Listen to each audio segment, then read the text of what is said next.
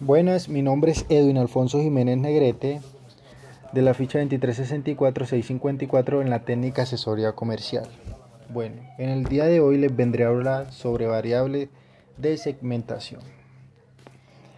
La segmentación psicográfica toma en cuenta los rasgos psicológicos de los consumidores como su estilo de vida, sentimientos, intereses, deseos, etc cada vez está siendo más utilizada por negocios que quieren alcanzar realmente a su consumidor ideal y dar el, en el blanco. De ahí toma mucha importancia. Hoy en día para llegar realmente hasta el consumidor ideal es necesario conocerlo mucho más allá de su deseo. Es fundamental entender cómo piensa, cómo desea y cómo es su estilo de vida.